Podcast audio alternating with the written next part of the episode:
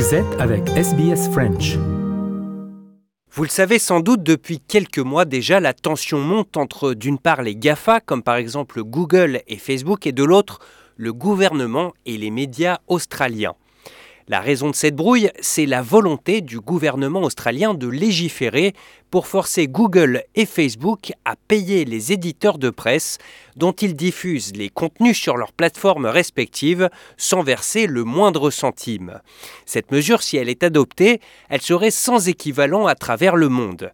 Et donc sans surprise, Google comme Facebook, des mastodontes qui pèsent plusieurs centaines de milliards de dollars en bourse, s'opposent de toute leur force à l'adoption de cette loi dont l'ébauche a été rédigée par l'ACCC, la Commission australienne de la concurrence.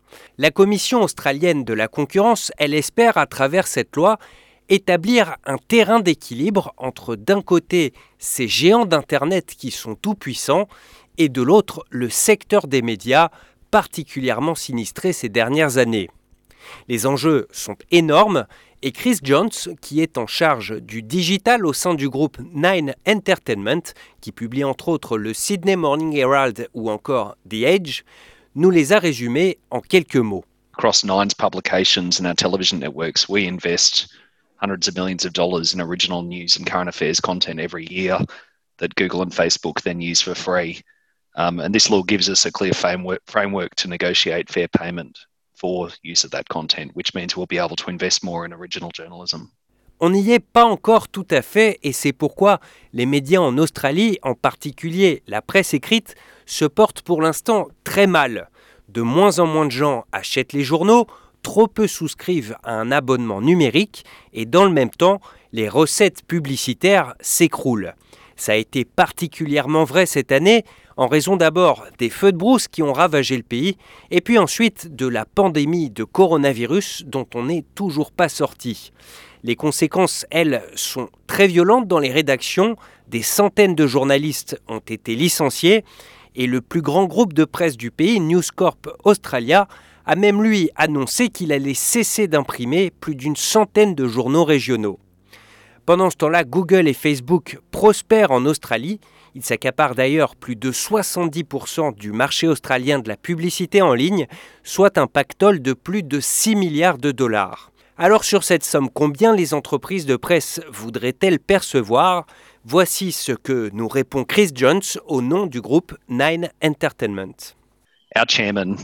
The former Treasurer of Australia, Peter Costello, has said $600 million would be a fair payment for the industry, which is 10% of Google and Facebook's revenues in Australia.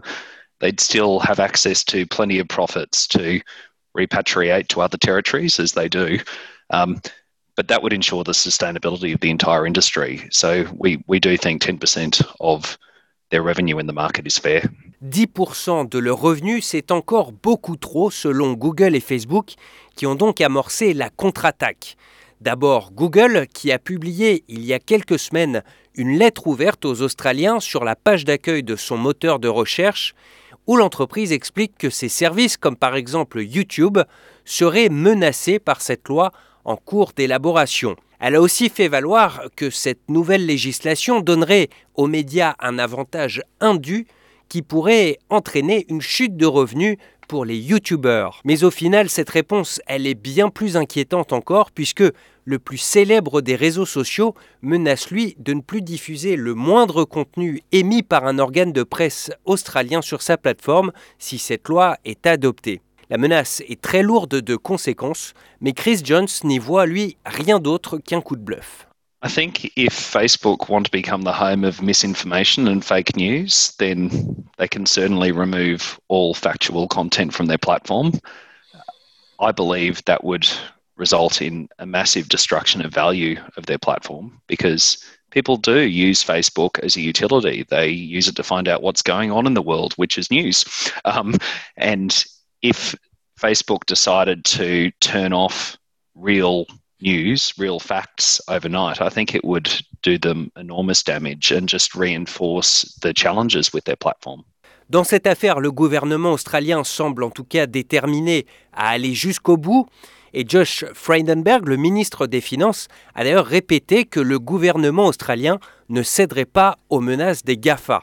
Le message est le même de la part de Rod Sims. Lui, c'est le président de la Commission australienne de la concurrence. Il a répété à plusieurs reprises qu'il était essentiel dans une démocratie que le secteur de la presse se porte bien. Aimez, partagez, commentez. Suivez-nous sur facebook.com/sbsfrench.